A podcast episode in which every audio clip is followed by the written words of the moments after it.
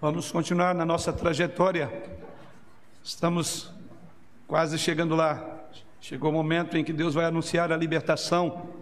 Chegou o grande momento em que Ele anunciará o juízo sobre aquela nação, sobre o seu povo. Esse é o dia do julgamento.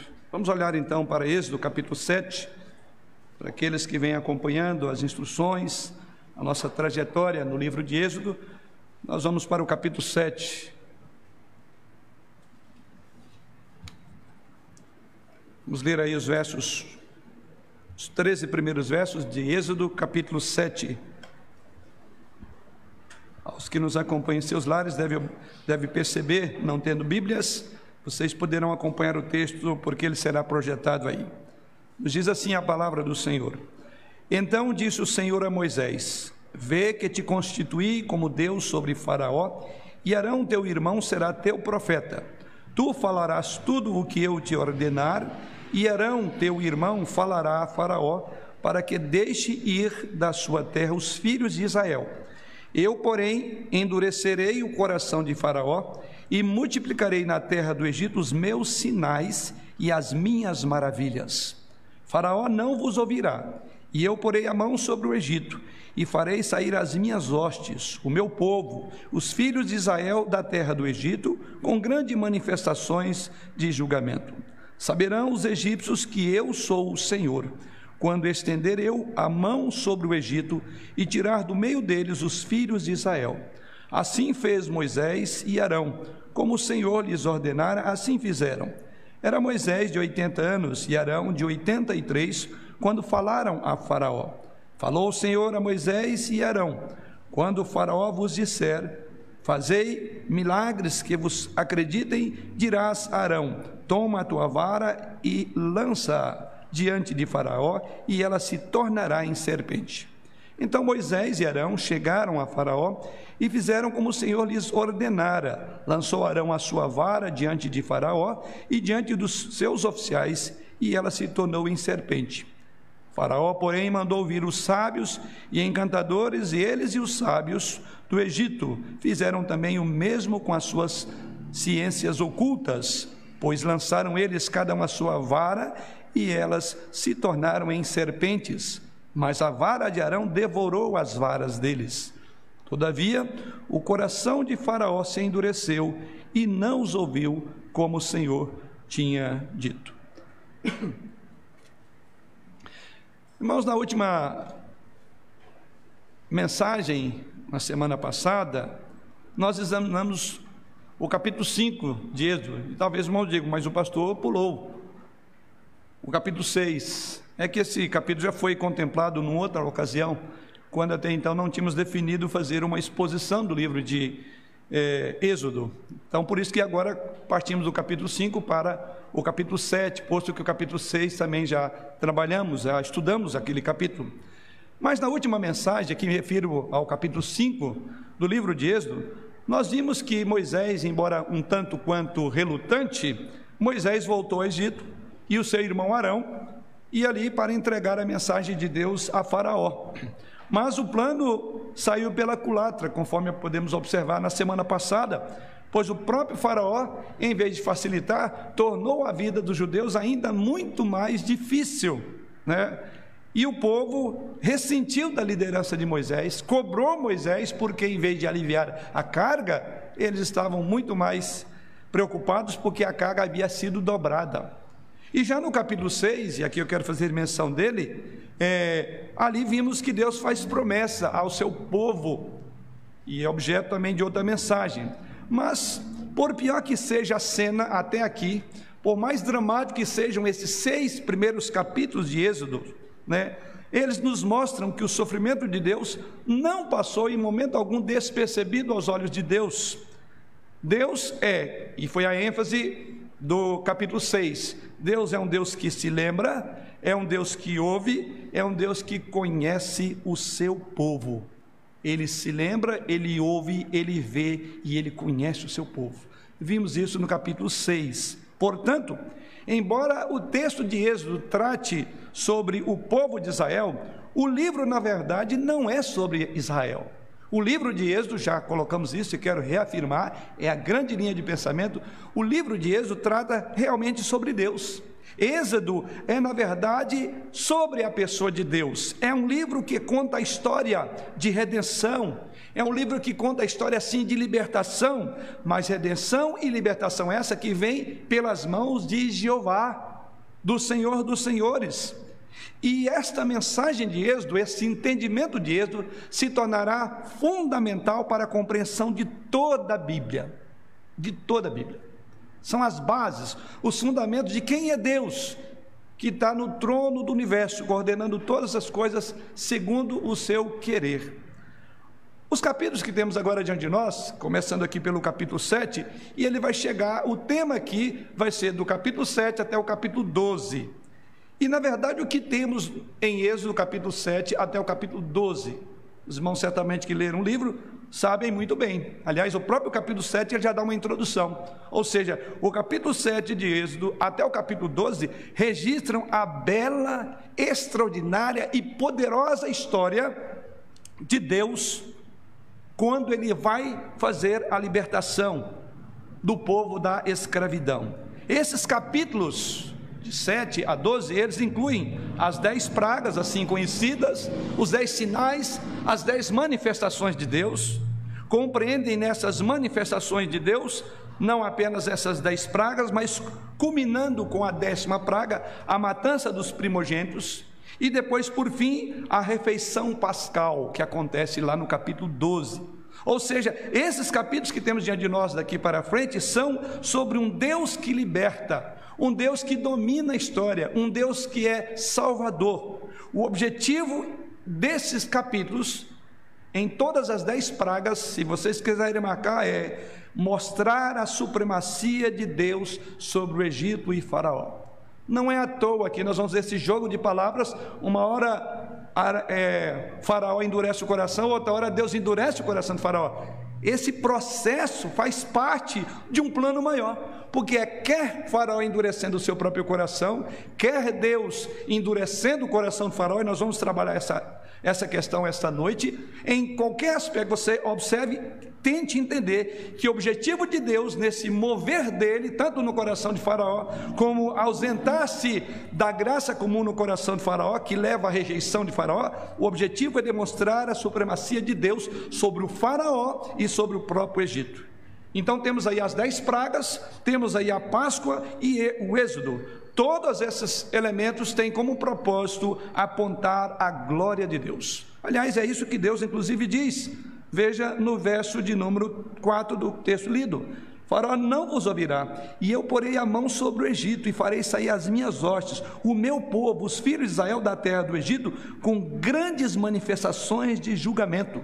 Verso 5: Saberão os egípcios que eu sou o Senhor. Aqui está o propósito dessas dez manifestações de poder, essas dez pragas, para que o Egito, para que Faraó e para que o povo de Israel e para que eu e você saibamos que Deus é Senhor. É a supremacia de Deus em todas as coisas. O nosso texto dessa noite, particularmente, ele é um prelúdio que se seguirá nos próximos cinco capítulos. E eu quero trabalhar este capítulo olhando para os demais e quero enxergar nesse texto alguns pontos que quero destacar. Êxodo, conforme lemos versos 1 a 13 do capítulo 7, na verdade é um resumo dos próximos cinco capítulos. E temos como tema principal um exemplo de um milagre dos demais que Deus fará. No texto que vimos aqui, um exemplo dos demais milagres é esse da vara de Moisés, conforme diz o texto. Então temos aqui um prenúncio, uma demonstração de um dos outros dez milagres que sucederão. A vara de Moisés, que foi ali lançada por Arão e ela transformou numa serpente, como nos diz o próprio texto. Encontramos isso aí ah, no verso de número 10. Pois bem, é com esse ponto de vista, nessa perspectiva, que nós vamos trabalhar, que é Deus suprema, o nosso Deus é um Deus supremo acima dos deuses e para Deus não há rival. A grande ênfase que veremos nesses próximos capítulos é que Deus é supremo acima de todos os deuses. Deus é o governante do universo. E quando ele diz, conforme veremos, deixa ir o meu povo, ele deve ser obedecido. Numa linguagem popular, manda quem pode, obedece quem tem juízo. E quando ele diz, deixa ir o meu povo, é melhor deixar ir, do contrário, você vai ver o que ele vai fazer. É exatamente isso que acontece em toda a narrativa até o capítulo de número 12. Então, o tema abrangente dessa sessão é realmente o tema de todo o livro de Deus, e todo o livro de Êxodo, ou seja, o tema de Êxodo é mostrar quem é Deus. Ele é o Senhor da história. Então vamos olhar para essas nove pragas de uma forma bem sintetizada no texto que lemos essa noite. E eu quero organizar o nosso pensamento sobre quatro subtítulos. O nosso título maior é O Dia do Julgamento. É o nosso tema maior, porque o dia do julgamento chegou e ele começa aqui.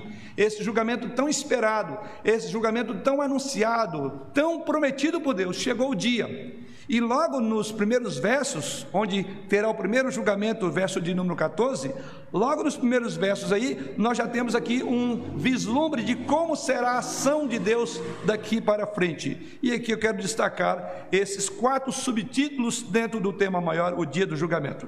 E o primeiro dos títulos é que há uma prioridade de Deus em ser conhecido, prioridade do conhecimento de Deus. Mas vamos orar. Pai, nesta hora voltamos mais uma vez ao Senhor, suplicando a iluminação do teu espírito, a clareza do entendimento da tua palavra, tanto naquele que é o teu porta-voz, quanto no teu povo que esta hora está pronto para ouvir, abrindo os nossos corações, abrindo os nossos ouvidos, além do ouvido físico, o ouvido da alma, abrindo o nosso entendimento, fazendo com que a verdade do Senhor encontre um coração fértil onde ela possa produzir a 70 e a 100. Assim, ó Deus de amor, nos permita nesse período tão precioso nos deleitar no ensino, na tua soberania, na tua graça. Para tanto, em nome do Senhor Jesus, suplicamos-te a iluminação do teu Espírito, o poder e a graça do mesmo, para que ele fale ousadamente ao nosso coração. Pois assim o fazemos em nome de Jesus. Amém. A prioridade do conhecimento de Deus. Essa é a grande ideia nesse ciclo de pragas que vamos ver daqui para frente. Deus tem como prioridade revelar. Ou seja, ao olhar para essas dez pragas, e aqui eu quero sempre lembrar, os irmãos, estou fazendo uma ponte até o capítulo 12, né, ainda que estamos numa fase introdutória dessas pragas, mas eu quero olhar para elas como um todo. E a primeira coisa que vemos é isso: o ponto que Deus quer aqui deixar claro para os egípcios, o ponto que Deus quer deixar claro para Faraó, para Moisés e Arão, para os israelitas e para mim e você hoje, é que a agenda dele tem ele como prioridade. Ele é dono da agenda e o final da agenda é ele próprio. Então ele tem uma agenda focada em si mesma, em si mesmo, né? é tornar o seu nome conhecido, é o grande ponto. É aí que você vai entender por que esse movimento de Deus permitir que o homem seja um coração tão duro, ou outras vezes até endurecer o coração, ausentando-se de Faraó. Você fala, por que isso? Talvez vocês tenham lido muito sobre essas pragas, talvez tenham lido muito e falar, não poderia ser mais direto? Deus não poderia, num só ato, dizer faça e pronto? Por que, que Deus fez isso? Porque Ele tem um plano. E o plano maior dele, a agenda dele, é Ele quer que olhem para Ele. Quer dizer, essas pragas, não fique olhando para o coração duro de Faraó, e nem pelas pragas em si, mas olha para aquele que faz essas coisas acontecer, porque ele quer ser revelado, ele se revela tanto pelos seus nomes, como também os seus atributos e a maneira como ele age na história, e é exatamente isso que Deus está fazendo, e é isso que ele deixa claro: é tornar o seu nome conhecido, e isso aparece em vários lugares do texto. Veja, por exemplo, o versículo 5 que lemos aos irmãos. Saberão, olha a palavra aí, saber conhecer, saberão os egípcios que eu sou o Senhor. Quando é que eles saberão? A resposta está: quando estender eu a mão sobre o Egito e tirar do meio deles os filhos de Israel. Depois do versículo 10 do capítulo 8, vamos chegar lá.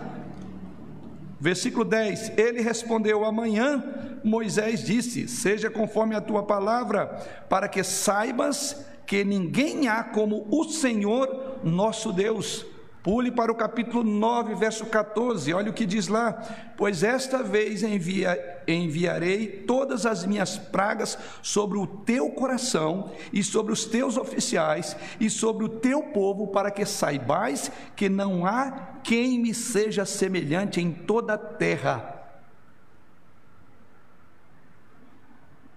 No verso 15 ele diz: Pois eu poderia ter estendido a mão para te ferir, a ti e o teu povo com pestilência, e teria sido cortado da terra. Mas ele diz: Mas deveras, verso 16, para isso te hei mantido, a fim. Ele diz: Eu poderia ser rápido, Talvez seja a minha visão, a sua. Deus não poderia, para questão de praga, está aqui. Deus está dizendo, eu poderia ter eliminado você, poderia ter exterminado, mas não fiz isso porque eu tenho propósito em você. E a sequência do verso 16 ele diz: a fim de mostrar, olha aí, revelar, dizer quem eu sou, a fim de mostrar-te o meu poder e para que seja o meu nome anunciado em toda a terra. Então é isso que nós vamos encontrar em toda a narrativa das pragas. Deus tem como propósito revelar, ele quer ser conhecido. E é por isso que ele chega a Faraó e diz: Olha, Faraó, você é coisa pequena para mim, eu poderia te eliminar, mas eu vou manter você para que a terra, o mundo, os egípcios, o meu povo, Moisés, Arão e todo o povo de Deus que lê esse texto vai lembrar que eu me revelei através delas. Então, esse é o nosso grande foco no texto sagrado. E assim vemos Deus enviou essas pragas com o propósito de revelar a Faraó. Porque Deus julga os egípcios dessa maneira? Porque Deus livra Israel dessa maneira tão penosa, tão dolorida? Porque neste caso Deus faz tudo o que ele faz. Por quê? Que Deus faz isso? Ele faz isso para que o seu nome seja conhecido, para que mostre em toda a terra que não há ninguém semelhante a Ele. Isso é o que Deus está fazendo e é o que Ele fará aqui em todas essas dez pragas. Esse é o propósito. Esse, queridos irmãos, é o desígnio de todas as obras das mãos de Deus. Nós estamos olhando aqui para uma libertação, um poder extraordinário de Deus nessas dez pragas, mas toda a obra da criação, passando pela providência e redenção, toda a providência, criação e redenção tem um propósito: mostrar o comando, a direção, o poder e a glória de Deus.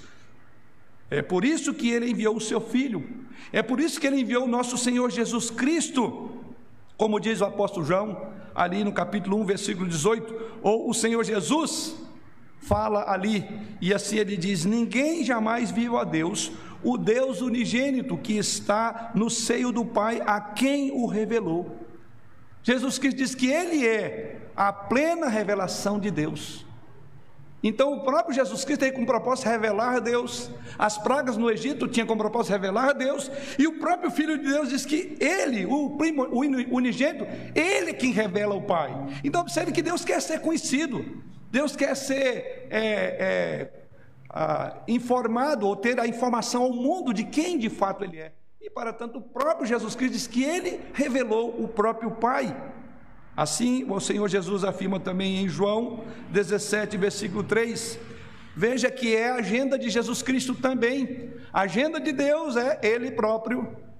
E agora o próprio Jesus Cristo, ele diz lá em João 3, e a vida eterna é essa, disse Jesus, o quê? Que te conheçam, olha aqui de novo, que te conheçam a ti, o único Deus verdadeiro, e é Jesus Cristo a quem enviaste. Então, observe que Deus tem um propósito: revelar-se, seja nos sinais, nas maravilhas, seja na vida, na ressurreição, seja na morte, seja na redenção, seja na criação, seja em todo ato, em toda providência, Deus tem como propósito revelar-se.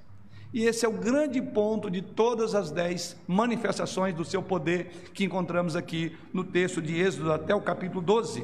Então, concluindo esse tópico, podemos entender que a agenda de Deus o tempo todo é que o seu nome seja conhecido em toda a terra e a sua glória seja exibida para a alegria infinita de todos aqueles que creem em seu Filho.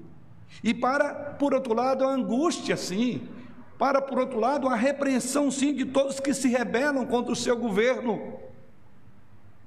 Então essa revelação de Deus ela trará paz e conforto àqueles que conhecem, àqueles que relacionam-se com ele, àqueles que obedecem a ele, mas a revelação de Deus, ela é angustiante, ela é repreensiva para os ímpios. E veremos isso na própria trajetória dessas manifestações, como é que o povo de Deus encarava aquilo e como era que o Egito encarava, o faraó encarava tudo aquilo. E então, a grande ideia, o chamado macrotema nas primeiras nove, nove pragas é que Deus quer ser conhecido. Ele está nos mostrando o seu caráter como um juiz justo e como um salvador gracioso. E quando ele se revela, revela como um juiz justo e um salvador gracioso. Essas coisas também nós veremos nas dez pragas. E eu quero que vejamos como ele faz isso nos próximos três títulos dessa noite. E o próximo título desta noite, ou subtítulo, é que há um padrão. Se ele se revela, através de quê? Ele se revela no julgamento. E esse é o nosso segundo tópico a ser pensado essa noite. Há um padrão do julgamento de Deus. Observe que ele diz exatamente isso no texto que lemos, que ele vinha para julgar este povo. Ele tem como propósito no seu julgamento revelar de fato quem ele era. E assim vemos no verso de número 2: Tu falarás o que eu te ordenar, e Arão teu irmão falará a Faraó, para que deixe ir da sua terra os filhos de Israel eu, porém, endurecerei o coração de Faraó e multiplicarei na terra do Egito os meus sinais e as minhas maravilhas. Faraó não vos ouvirá, e eu porei a mão sobre o Egito. Vem o julgamento. Não ouvirá, para que eu mostre. Eu vou me revelar primeiro com a minha mão, com julgamento. Veja o que ele diz, verso 4: Porei a mão sobre o Egito e o farei sair as minhas hostes, o meu povo, os filhos de Israel da terra do Egito, com grandes manifestações de julgamento. Então, essas duas palavrinhas, eu porei a mão sobre o Egito, e o final do verso 9, com grande julgamento. E esse é o que vemos. Como é que será esse julgamento de Deus? Ele já está dando o prenúncio de como será feito. Ele diz: vai endurecer, e eu com julgamento e há um padrão, e eu quero agora que você observe comigo as etapas do padrão de Deus ao julgar este povo em todas essas dez pragas. Portanto, se a primeira prioridade é conhecer a Deus, ele se revela, então, em segundo lugar, observe o padrão de Deus. E aqui, em Êxodo, somos ensinados que quando Deus age em julgamento, como ele diz que fará, há uma série de coisas que ele faz. A primeira o primeiro critério, a primeira maneira como ele julga, é que ele expõe as falsificações das pessoas. Veja que existem falsificações, porque os próprios egípcios haveriam de tentar imitar Deus. E quando Deus vem julga, as imitações baratas caem por terra. Não há como alguém imitar aquilo que Deus faz, mas houve uma tentativa, isso nós veremos agora, primeiramente dos mágicos. Observe no próprio texto lido, no verso de número 12, depois que Arão lançou a, que a vara de Moisés foi transformada numa serpente, diz aí que Faraó mandou chamar também aqueles com as suas ciências ocultas, final do verso 11. E no verso 12 nos é dito que eles lançaram então cada um a sua vara e elas se tornaram em serpentes. Mas o que acontece ainda no final do verso? Mas a vara de Arão devorou as varas deles. Quando Deus se revela, ele a primeira coisa que ele faz, ele julga. E ao julgar, ele manifesta as falsificações. Porque diante de um Deus perfeito não há engodo, não há como enganar. E aqui estão os chamados ocultistas ou que trabalhavam com ciências ocultas, e o que acontece? Diz que eles produzem também. Na mesma forma, pegou uma vara, lançou no chão, no chão e viraram serpentes, diz o texto sagrado, onde os mágicos de Faraó foram capazes de fazer réplicas da serpente que Arão milagrosamente transformara da vara de Moisés. Eles repetiam o milagre, conforme vemos no versículo 12, mas não conseguiram superar o milagre ou até remover porque o texto sagrado diz que a serpente de Moisés engoliu, comeu a deles. É o mesmo verdade também para os três as três primeiras pragas. Os irmãos verão que essa atitude vai acontecer nas três primeiras pragas. Eles conseguirão imitar o milagre, mas eles não poderiam acabar aquele milagre. Eles poderiam piorar as coisas, mas não poderiam melhorar. Até a praga das moscas, até ali eles vão fazendo imitações. Mas como cada imitação era passado pelo crivo do julgamento de Deus, nenhuma delas subsistiu. E assim, na praga da mosca ou das moscas, então ali eles pararam, porque estava nítido que diante de um Deus santo, mentiras não se sustentam. Pecados não são ocultos. Deus tem como propósito mostrar isso. É um padrão. Gravem bem, esse aqui é o padrão dos capítulos até o capítulo de número 12. Você observará isto em cada uma dessas pragas, em cada uma dessas manifestações. E é curioso que quando esses é, que produziam as suas ciências ocultas, quando esses mágicos chegaram à conclusão de que, olha, não dá para prosseguir. Veja o que eles concluem logo quando tentaram a terceira praga, e ali eles já entenderam. Veja o verso de número 19 do capítulo 7. E assim nos diz o texto sagrado.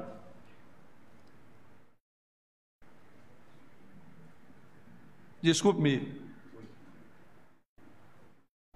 Capítulo. O verso 7, melhor dizendo.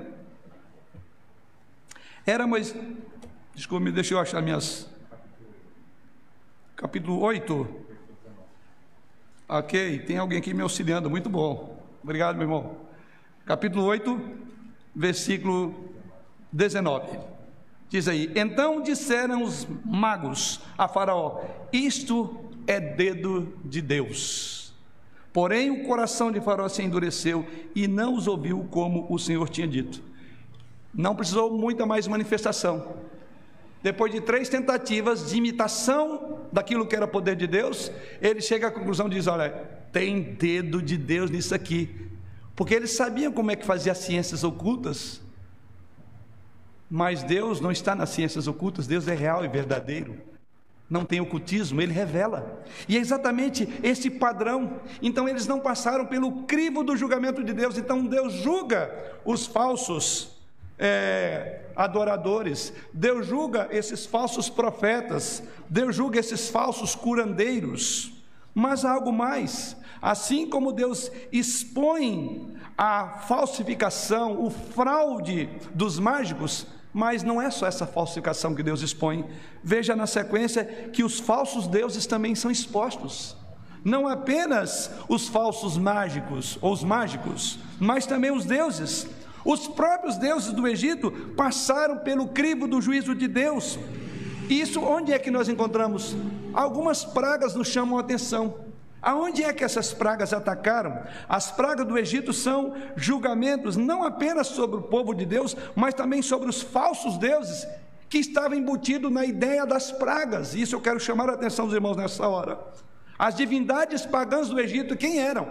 Deixe-me citar algumas delas, que as pragas vêm e colocam o dedo nela. A primeira delas encontramos no capítulo 17,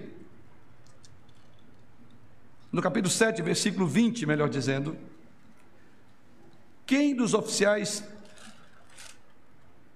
Fizeram Moisés e Arão como o Senhor lhes havia ordenado. Arão, levantando a vara, feriu as águas que estavam no rio, à vista de Faraó e seus oficiais, e toda a água do rio se tornou em sangue. Deus estava julgando não só as falsificações dos mágicos, Deus estava julgando também os deuses do Egito. E aqui ele toca no primeiro deles. Assim, Rapi, por exemplo, é o nome do rio Nilo, de, deificado na região egípcia. Ele é chamado de Rapi em função do deus do Nilo. Ele é adorado como o doador da vida, assim é Rapi. E aqui está Rapi, o doador da vida, sangrando, mal cheiroso, diz o texto sagrado. Rapi foi transformado o contrário daquilo que é a deidade, revelava a vida. Rapi morreu, virou sangue podre. Vocês entendem isso? Hécate, há uma outra deusa que foi condenada aqui. E agora caminhamos para o capítulo 8, versículo 6. Arão estendeu a mão sobre as águas, aqui está a segunda praga. Deus estava julgando ela também, julgando também esse Deus do Egito. E aqui diz que Arão estendeu a mão sobre as águas do Egito e subiram rãs e cobriram a terra do Egito. Hecate era a deusa da fertilidade. E qual era o símbolo de Hecate? Sapo. Eram sapos. E o que acontece, diz o texto? O doador da vida, a deusa da fertilidade, Hecate, simbolizada no sapo no Egito, o texto sagrado diz que elas, essas rãs agora estão amontoadas, mortas, apodrecendo nas ruas do Egito. A deusa da fertilidade se foi. Que fertilidade há? Ela foi causa de repugnância e de nojo, porque as casas estavam entulhadas de rãs, de sapos. Deus julgou Rapi Deus julgou Hecate, mas há uma quinta praga, e essa quinta praga, diz o texto sagrado, trata do gado, dos animais. Veja comigo capítulo 9, versículo 6. E o Senhor o fez no dia seguinte, e todo o rebanho dos egípcios morreu, porém do rebanho dos israelitas não morreu nenhum. A quinta praga, que foi no, no animal, no gado, foi projetada para zombar do touro sagrado do Egito. Ísis tinha chifres de touro, Ator tinha cabeça de bovino, o deus Ra foi encarnado como um touro. Eles caíram mortos com a palavra do Senhor. E o versículo 6 narra exatamente isso. Cadê os deuses do Egito? Mas não para por aí, vamos para o capítulo 10. Um outro Deus está sendo julgado aqui, capítulo 10, versículo 22. Lemos lá. Estendeu, pois, Moisés a mão para o céu e houve trevas espessas sobre toda a terra do Egito por três dias. Amun-Ra era o deus do sol e ele foi contemplado aqui na nona praga. Amun-Ra, ele é alvo da ira e do julgamento de Deus. E é dito na cultura deste povo que a ascensão de Amun-Ra foi considerada um sinal da vida e da vida e de sua morte. Mas quando Deus fala, Amun-Ra, que deveria ser a luz, ela se apaga. Amun-Ra não vai brilhar mais. Até mesmo Deus Sol é julgado e a escuridão reina sobre o Egito. Aqui então temos o padrão de julgamento de Deus. Aqui estão os mágicos do Egito expostos à execração pública por falsidade. Aqui estão expostos eles como devotos do engano pagão. Mas aqui também estão os deuses do Egito desmascarados como fraudes, como ídolos julgados pelo Senhor, vazios, fracos, impotentes. Deus está julgando nessas dez pragas. As pragas do Egito são projetadas para nos dizer, irmãos, que os ídolos das nações não passam de coisas vãs, e a devoção a qualquer um ou a qualquer coisa, exceto ao nosso Deus e Pai, de nosso Senhor Jesus Cristo, um dia significará que serão reduzidos à chacota, como foram os deuses e os mágicos do Egito. Deus está zombando das reivindicações mais poderosas que o Egito tinha, tanto na magia como de seus deuses ou as suas divindades poderosas, e o que ele fez? Reduziu-as a absurdos. Um comentarista chamado Chesterton disse que quando não aceit... ou quando não acreditamos em Deus, a alternativa é não acreditar em nada é acreditar em qualquer coisa, ou seja, não há nada além de Deus. Quando você decide não acreditar em Deus, você não acreditou em nada, porque os ídolos das nações são nada. Tenha cuidado então, querido, onde você coloca a sua fé, onde você tem depositado a sua confiança, aonde, querido, você tem depositado a sua esperança. E quero dizer a você, aqui presente, aqueles que nos ouvem aí nas, suas, nas redes, que você precisa concentrar os seus olhos naquele que pode todas as coisas, naquele que desvenda os segredos do coração, naqueles que reduzem a nada os seus ídolos, aquilo em quem você confia. Olhe para Jesus Cristo. Se você não estiver em Cristo, então isto é idolatria, é ídolo, e um dia Deus exporá a sua, a sua idolatria como loucura total, aquilo em quem você confiou, seja a sua riqueza, seja o seu amor, seja o seu namorado, a sua esposa, seja quem for, é nulidade. Deus não admite rivais, é o grande tema desse texto, é o grande tema do livro de Êxodo. Mas se por um lado podemos observar aqui a maneira como Deus mostra o seu julgamento, expondo as falsificações, em segundo lugar, no seu julgamento há algo também, a advertência da graça dele. Ele adverte com graça. Assim, a primeira parte do padrão de julgamento de Deus é expor as falsificações. E a segunda parte do julgamento de Deus é ver e advertir os rebeldes. É olhar para os rebeldes, é alertá-los do perigo iminente que está sobre a sua cabeça. Observe que esse é o movimento também de toda essa narrativa daqui até o capítulo 12. Deus não está simplesmente agindo em ira contra essas pessoas, contra o Egito, contra Faraó, contra os rebeldes, mas Deus está agindo em misericórdia. Esse é um ponto importante. Há uma advertência graciosa de Deus aqui. Cada vez que Moisés fala, ele oferece a Faraó uma saída.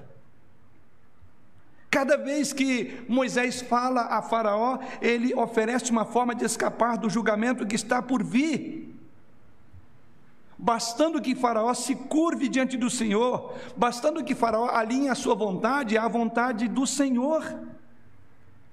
Observe esse movimento em alguns textos. Veja o capítulo 9, versículos 18 a 21. Eis que amanhã, por este tempo, farei cair muita chuva de pedra, como nunca houve no Egito, desde o dia em que foi fundado até hoje. Agora, pois, manda recolher o teu gado e tudo o que tens no campo, todo homem e animal que se achem no campo, e não se e não se recolherem à casa, em caindo sobre eles a chuva de pedra, morrerão. Quem dos oficiais de Faraó temia a palavra do Senhor, fez fugir os seus servos e o seu gado para as casas. Aquele, porém, que não se importava com a palavra do Senhor, deixou ficar no campo os seus servos e o seu gado. Veja que para cada ato de julgamento de Deus, para cada advertência, havia um oferecimento de solução, havia um cumprimento gracioso da palavra de Deus. Deus diz: Olha, faça o seguinte, vai acontecer isso. Se vocês me obedecerem, crerem em mim, tira para o prejuízo não ser grande, para vocês não morrerem, que terá chuva de pedra como nunca existiu. Isso vai acontecer. É exatamente isso que nós vamos encontrar em todas as vezes que Deus fala para Moisés falar a Faraó. Venha ele, apresenta o julgamento, mas ao mesmo tempo, como você pode escapar do julgamento? Obedeça. Creia no Senhor, dependa do Senhor, isso veremos. Então, o que está acontecendo? O que vemos aqui é que Moisés fala. Alguns, diz o texto sagrado, Verso de número 20. Quem dos oficiais de Faraó temia a palavra do Senhor, fez fugir os seus servos e o seu gado, o seu gado para as casas. Então, esse é o ponto. Deus está agindo em misericórdia, porque Ele vem e dá uma saída. E então Deus avisa aos rebeldes, conforme o texto lido. Isso aparece especial nesse versículo que lemos aos irmãos. O que está acontecendo? O julgamento está chegando.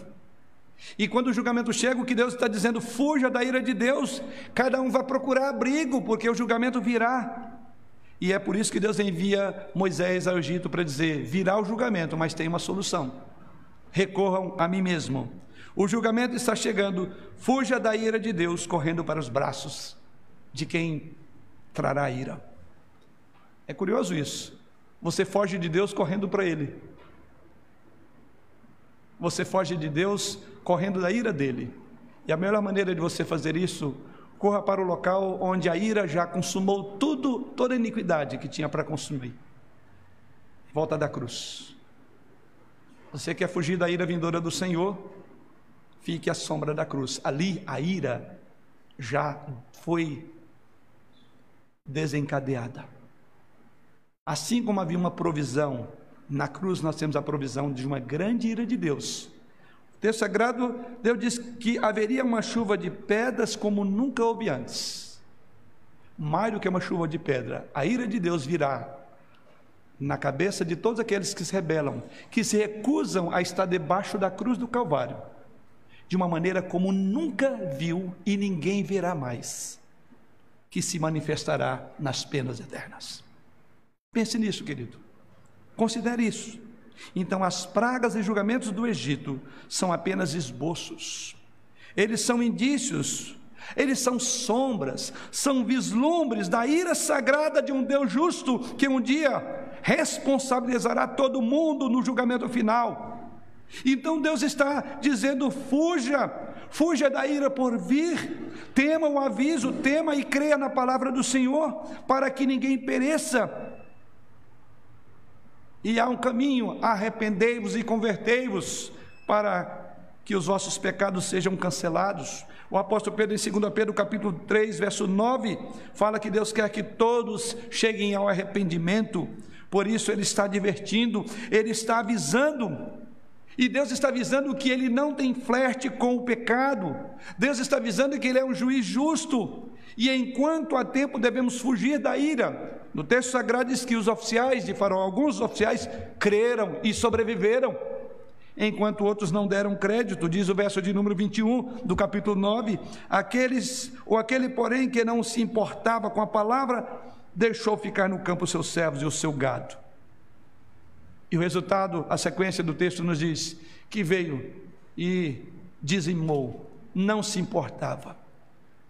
Hoje nós vivemos um mundo em que as pessoas não se importam com Deus, não estão levando a sério que Deus voltará, segunda vez, e Ele não virá mais pedindo um jumento emprestado. Ele não virá mais para uma coroa de espinho, ele não sangrará, mas ele virá com um cetro de justiça. Ele virá com uma espada reluzente, como diz as Escrituras, e decapitará a cabeça dos rebeldes, e o seu manto puro, o seu manto santo, o seu manto branco, diz as Escrituras, é como alguém que pisa o lagar, será manchado de sangue é uma imagem forte, mas eu diria que ela não expressa ainda tudo aquilo que de fato significará a vinda de Jesus Cristo. Para aqueles a quem Deus disse: fuja da minha ira, correndo para os braços de Cristo. O Evangelho está aqui em Gênesis, em Êxodo. Mas em terceiro lugar, uma outra maneira que Deus faria esse julgamento é no endurecimento do coração. E é exatamente esse ponto. Então, a terceira parte do padrão de julgamento de Deus é o endurecimento de corações rebeldes, que é particularmente o caso do nosso texto aqui de Faraó e de todos aqueles que seguiram a mentalidade de Faraó. Faraó parece totalmente indisposto. Em todas essas pragas você perceberá isso. Indisposto a submeter as advertências de Moisés e as repreensões de Deus.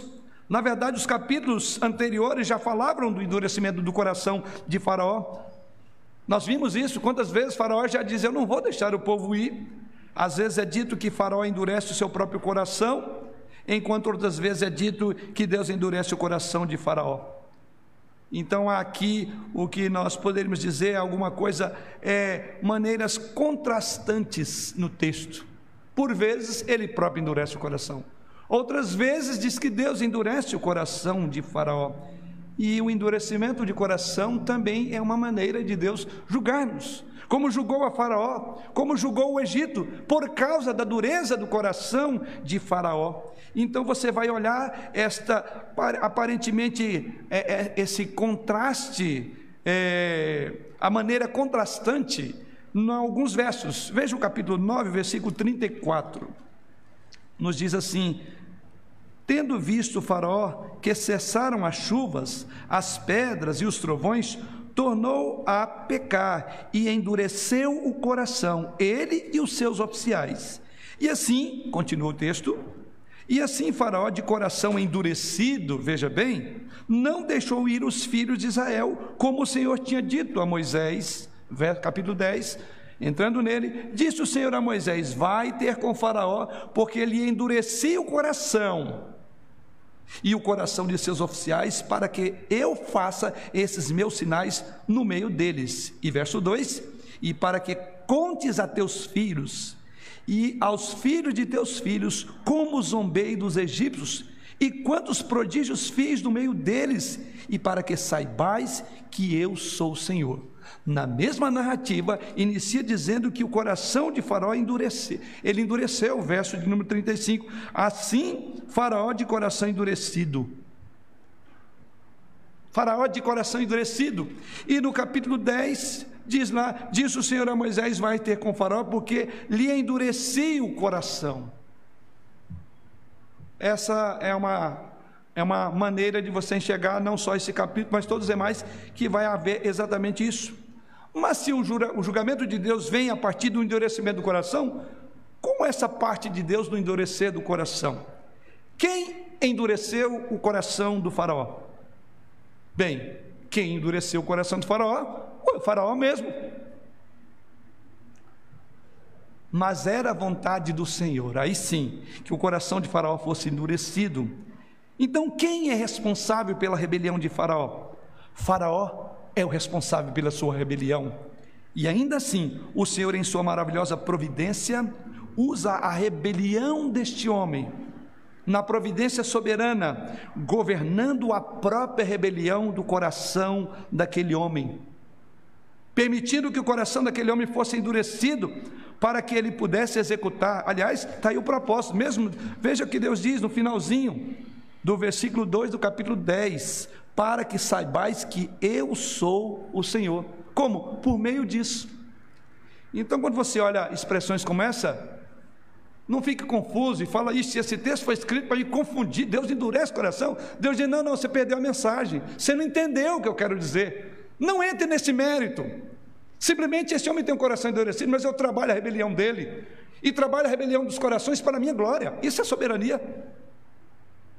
Você entende isso? Deus quer que o mundo saiba quem Ele é e usará o Egito, usará Faraó para deixar isto bastante claro. Ou seja, sua glória não será apenas vista na misericórdia, mas também será vista no julgamento. Na misericórdia para aqueles que vão correr para o abrigo, e no julgamento para quem é igual Faraó, coração duro. E uma das maneiras pelas quais Deus traz julgamento é não impedindo o coração humano de ir aonde naturalmente, sem a ação de Deus, ele iria. Aqui eu dei uma explicação teológica do que é endurecer o coração. Você pegou? Vou repetir. Uma das maneiras pelas quais Deus traz julgamento, veja, é não permitindo o coração humano de ir para onde iria naturalmente sem ação de Deus. Ou seja, Deus refreia o instinto mal, perverso e pecaminoso. Quando ele faz isso, ele está trabalhando o coração. Mas quando ele deixa o homem à mercê do seu coração, todos nós temos um coração tão duro quanto o de Faraó, tão cético, tão incrédulo quanto o de Faraó. Isso é chamado de graça comum. Porque nós cristãos por que você é educado? Por que você pede licença? Por que você não invade a propriedade alheia? Por que você não mata? Por que você não rouba? Porque você é crente? Não. Você e eu temos o potencial de ser como foi um Saddam Hussein, como foi um faraó, como Hitler. Quem é que nos faz diferente? É a graça soberana. E a graça de Deus está sobre todo, até sobre um coração de um homem rebelde. E por vezes Deus deixa ele ir para onde o seu coração o inclina. Isto é endurecer o coração, é a ausência da ação graciosa que impede nós sermos potencialmente autodestrutivos, como de fato nós somos. Essa é a grande realidade. E eu creio que eu não preciso explicar muito, basta você olhar para o seu coração. Basta você ver até onde você foi em seu pecado. Basta você avaliar até onde os desejos do seu coração chegam a ir. Então não precisa de explicação teológica, porque no seu coração tem uma prática do que eu estou dizendo agora. Mas quem é que te impede de você ultrapassar aquelas linhas divisórias entre a justiça e a graça de Deus. Quem faz isso? Deus. Refreia o instinto mal. Porque do céu, diz as Escrituras, o Senhor olha para os filhos dos homens para ver se há quem busque. E ali diz: não há ninguém, nem crente, nem religiosos, nem irreligiosos, nem ateus, nem agnósticos. Não há ninguém que busque a Deus. Então pense nisso. Você então perderá a história. Você, querido, perderá a beleza do Êxodo e até mesmo da Bíblia, se não perceber que o propósito de Deus em tudo que ele faz é mostrar a beleza dele.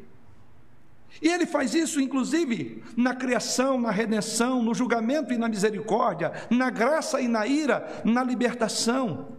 Então, graça, ira libertação não são temas é, que são individuais. Na verdade, eles são como que um colar de pérola que se destinam a ser colocados no fim de valorizar a glória de Deus. Deus pretende aqui que Israel, que o próprio Faraó, que o Egito, que o mundo inteiro e aqueles que leem essa história saibam que desde o nascer do, pó, do sol não há ninguém como o Senhor. Deus quer, aliás, veja o que ele diz no texto lido, capítulo 10,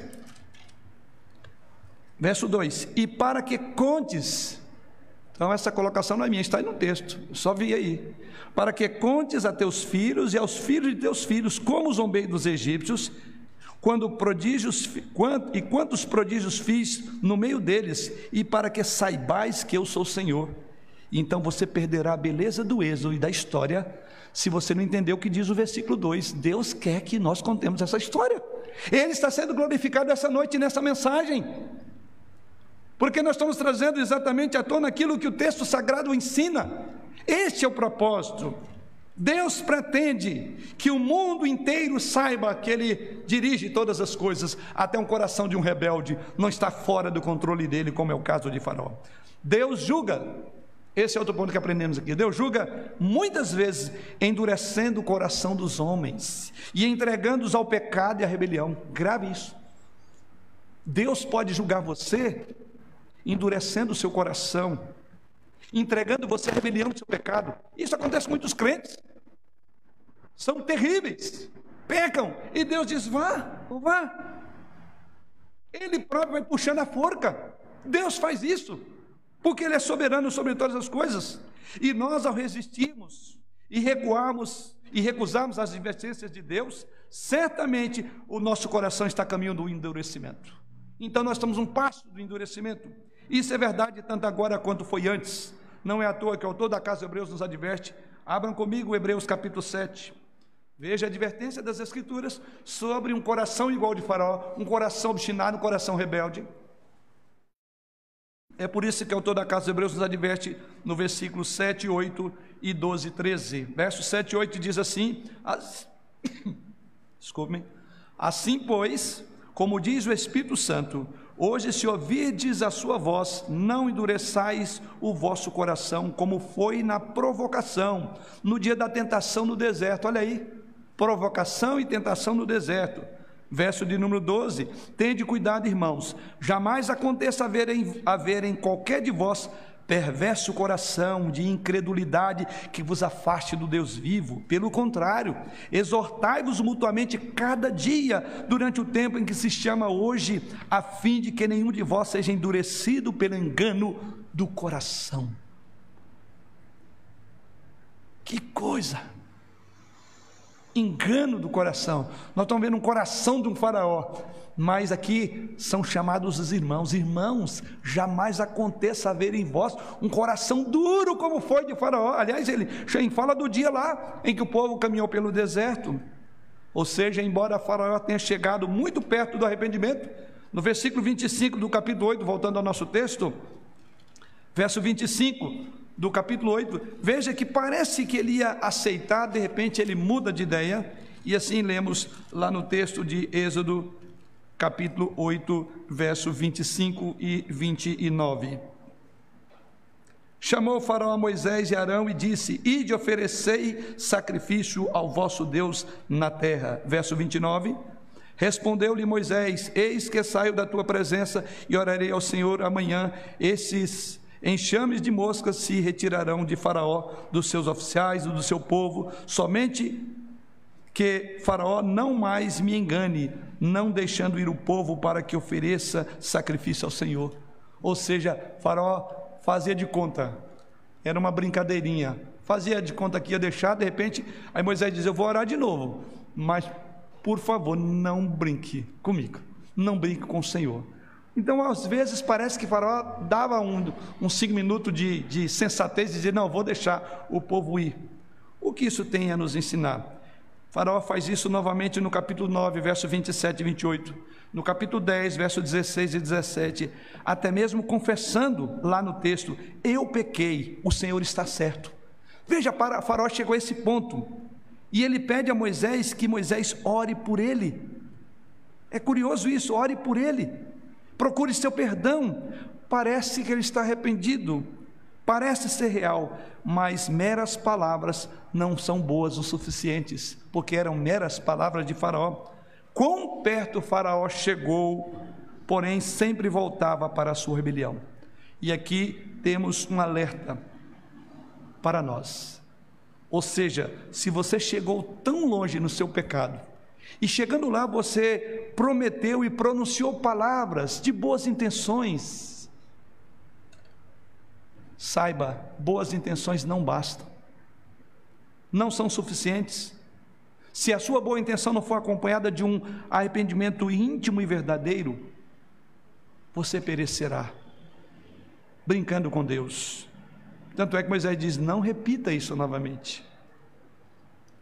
Aquilo que o homem plantar, ceifará, porque de Deus não se zomba, diz as Escrituras. Então, querido, não endureça o seu coração, arrependa-se de verdade, fuja enquanto é tempo. A gente não pode brincar de que estamos arrependidos e voltar para o mesmo pecado. Eu, uma ocasião, preguei sobre a questão de sanção e falei muito sobre o pecado que se repete. Não sei quantos lembram disso. Você vê Sansão dormindo com uma mulher que iria matá-lo, uma, duas, três vezes. Você diz é louco. Porque à medida que os homens chegavam lá e ele estava enganando Dalila, e aqueles homens iam para matá-lo lá no leito, eu pergunto: você dormiria com uma mulher dessa na noite seguinte, como sua esposa, seu marido? Seria, tu é doido, eu vou dar parte na polícia, queria me matar ontem. O que é que acontece? Uma duas, três vezes. Cuidado com o pecado que se repete. O arrependimento tardio é condenação certa. Arrependa já. Farol brincou que estava arrependido. Mas caminhamos aqui para o nosso terceiro tópico. Por outro lado, veremos também que há uma proteção de Deus em todos os eventos daqui para frente.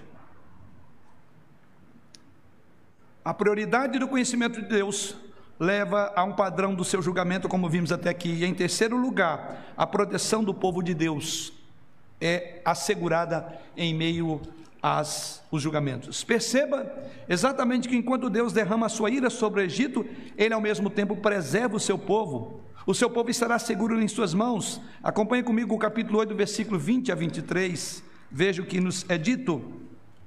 Chamou o faraó, desculpe, verso capítulo 8, 20 a 23. Disse o Senhor a Moisés: Levanta-te pela manhã Levanta-te pela manhã cedo e apresenta-te a Faraó. Eis que ele sairá às águas. E diz-lhe: Assim diz o Senhor: Deixa ir o meu povo para que me sirva. Do contrário, se tu não deixares ir o meu povo, eis que eu enviarei enxames de moscas sobre ti e sobre os teus oficiais, e sobre o teu povo e nas tuas casas e as casas dos egípcios, e encherão destes enxames e também a terra em que eles estiverem. Naquele dia separarei, aí está o verso de número 22. Naquele dia separarei a terra de Gozen, em que habita o meu povo, para que nela não haja enxames de moscas, e saibas que eu sou o Senhor no meio dessa terra.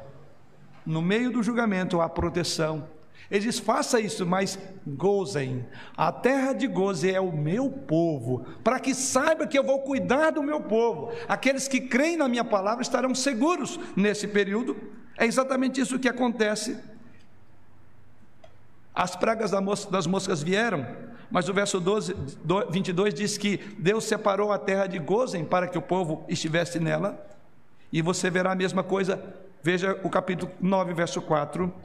E o Senhor fará distinção entre os rebanhos, entre os rebanhos de Israel e o rebanho do Egito, aqui referindo-se à peste nos animais, e diz que Deus ia fazer distinção dos rebanhos dos egípcios e do povo de Israel, para que nada morra de tudo o que pertence a quem? Aos filhos de Israel. Veja, esse é o padrão agora no capítulo 10, verso 23. E assim lemos lá no verso 23 do capítulo 10: não viram uns aos outros, e ninguém se levantou do seu lugar por três dias, porém todos os filhos de Israel tinham luz nas suas habitações. Lembra a praga das trevas? Mas o povo de Israel tinha luz, porque a luz de Cristo brilha o tempo todo. Você entende isso? Repetidamente, conforme as pragas vão caindo e os inimigos de Deus, sobre os inimigos de Deus e suas casas, o povo de Deus está seguro. Há uma terra de Gozen para os filhos de Deus. Há um lugar seguro na terra do Egito. E o lugar seguro é onde está o meu povo, o rebanho do meu povo, diz o Senhor. Porque Deus proveu livramento, como veremos lá na última praga da morte dos primogênitos. O que temos a aprender aqui é que a segurança para o verdadeiro crente, a segurança e refúgio do julgamento e da ira de Deus é onde o povo de Deus está reunido. E existe apenas um lugar, querido, onde você pode estar livre do julgamento e da condenação, é tomando o seu lugar pela fé em nosso Senhor Jesus Cristo, na grande assembleia dos nascidos de novo. É pertencer ao povo escolhido de Deus. Lá, somente lá, há segurança do julgamento justo de Deus sobre a terra.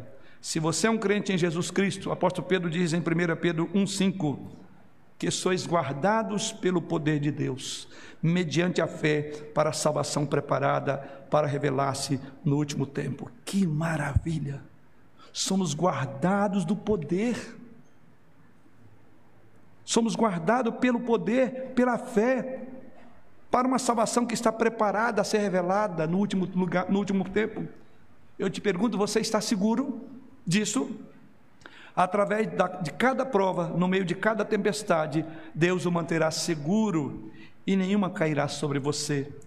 Portanto, diz: agora já não há nenhuma condenação para os que estão em Cristo Jesus.